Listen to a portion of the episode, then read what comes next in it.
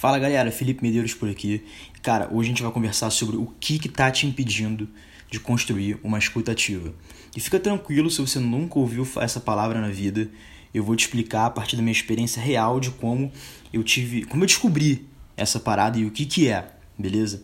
Cara, primeiro, eu trabalhei muito tempo como produtor de conteúdo para pessoas. Então, basicamente o que acontecia era, eu fazia uma call com o cliente e ele me contava a história dele ou me passava conteúdo que ele queria produzir conteúdo e eu era a pessoa que recebia essas informações, ao mesmo tempo é, escrevia em tempo real o que ele estava falando e a partir daquilo tudo eu produzia um conteúdo.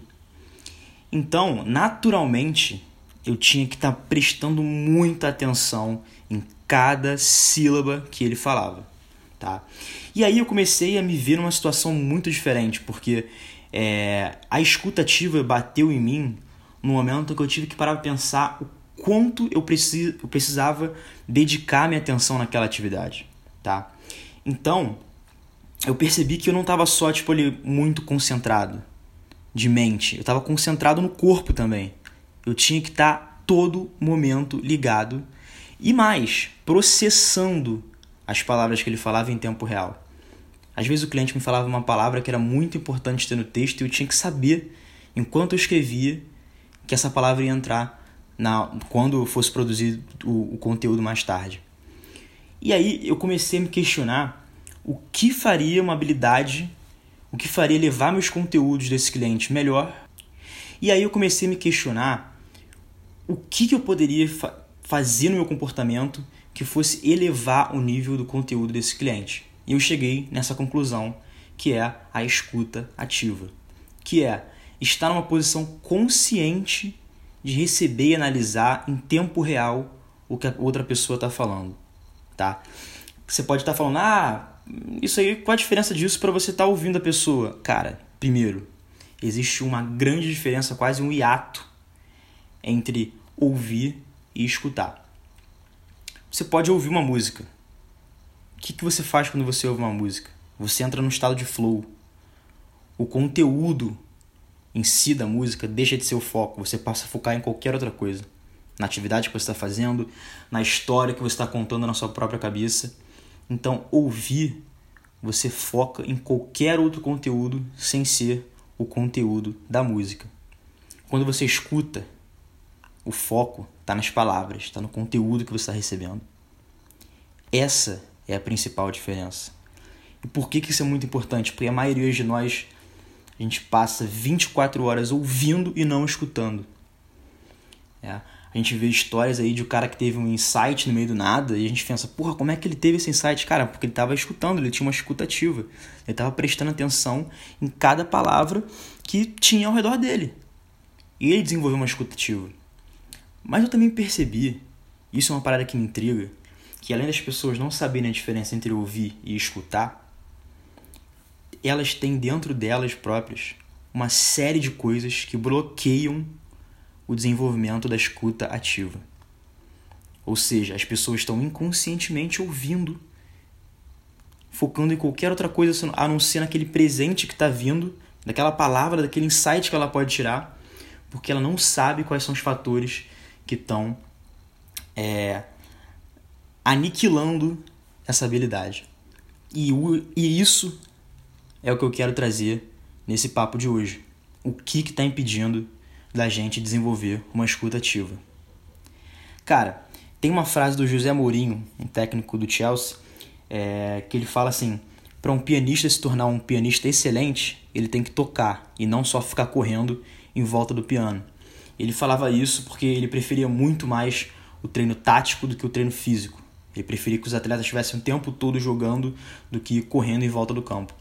Então, a primeira coisa que você tem que ter na, na mente é, cara, você vai desenvolver a escuta ativa no dia a dia, cara, treinando, conversando com as pessoas, se colocando no lugar, numa posição que você vai ouvir o conteúdo da pessoa, ouvir a conversa disposta e consciente de que você tem que estar analisando, recebendo e analisando tudo que ela fala em tempo real.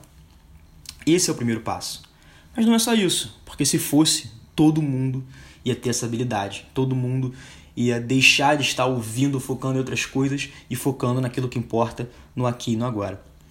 A primeira coisa que sabota a gente é saber que a gente sabe. Se você não entendeu essa frase, vamos dar um passinho atrás. Cara, fingir conhecimento é um dos nossos maiores vícios, tá? A gente sempre quer mostrar que a gente sabe alguma coisa, mesmo que a gente não saiba. Quem nunca te perguntou alguma coisa e você sabia mais ou menos e falou assim: "Ah, sei como é que é", só para não parecer vulnerável. Os humanos têm uma coisa natural que é o medo da vulnerabilidade, a gente evita isso. É um mecanismo de defesa assim na real. Então a gente, então você ter noção que você não sabe de tudo te desarma, te coloca numa posição de aprendiz e que você passa a prestar muito mais atenção na pessoa do que você prestava antes. A pior palavra que você pode dizer para si mesmo é eu já sei. Quando você fala isso, você fecha a porta do conhecimento e você tampa seus ouvidos. Nada de valor vai entrar ali a partir do momento que você diz eu já sei. Então, cara, quando você estiver frente a frente com uma pessoa, coloque isso na cabeça. Eu não sei de tudo e tá ok eu não saber de tudo, tá? Não tem como nós, humanos, termos conhecimento de completamente tudo que está no nosso redor. Então, se coloque nessa posição, se mostre vulnerável e esteja atento no que a pessoa está falando. Nunca feche as portas do conhecimento. O segundo ponto, que é busque a verdade mesmo que isso fira seu ego. Cara, o ego é um mecanismo de defesa. É uma crença que a gente é muito importante, nossa, nossa própria importância. É uma necessidade de se sentir melhor, de estar um pouco por cima, de não se sentir abalado com algumas coisas que a gente acredita. Então, uma vez que você está numa posição consciente de que fala assim, cara, se ele me apresentar um argumento que seja tão bom, tão embasado, tão verdadeiro, eu tô na posição de abrir mão e concordar com ele. Mas para você chegar nesse ponto, você vai ter que saber que você não sabe as coisas e deixar o seu ego de lado, cara. Tá? Porque a partir desse momento você vai ser governado por princípios e não por emoção. Você não pode deixar sua, sua emoção, o seu mecanismo de defesa, a crença de que você é mais, te fechar porque você está recebendo do outro. Então, esses são os dois passos para você começar a desmistificar por que, que você está passando muito tempo ouvindo e não escutando. Tá? Eu tenho certeza que quando você fizer esses dois exercícios de se colocar numa posição de vulnerabilidade e ao mesmo tempo admitir que outra pessoa pode ter razão e ceder, sem deixar suas emoções infringirem o pensamento, você vai começar a ter uma capacidade analítica muito melhor porque você vai estar tá encarando a realidade como ela é, como a pessoa está te passando.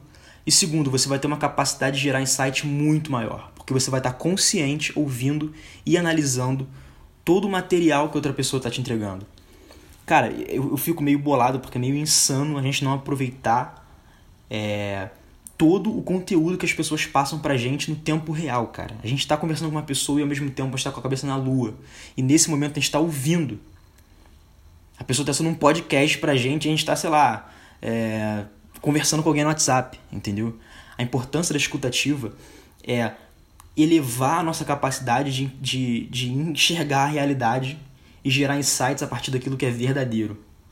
Então, cara, na próxima vez que você sentar na frente de alguém, um, saiba que você não sabe tudo, e dois, busque a verdade, mesmo que isso fira seu ego. Esse foi o episódio de hoje. Espero que vocês tenham aproveitado. Abraço.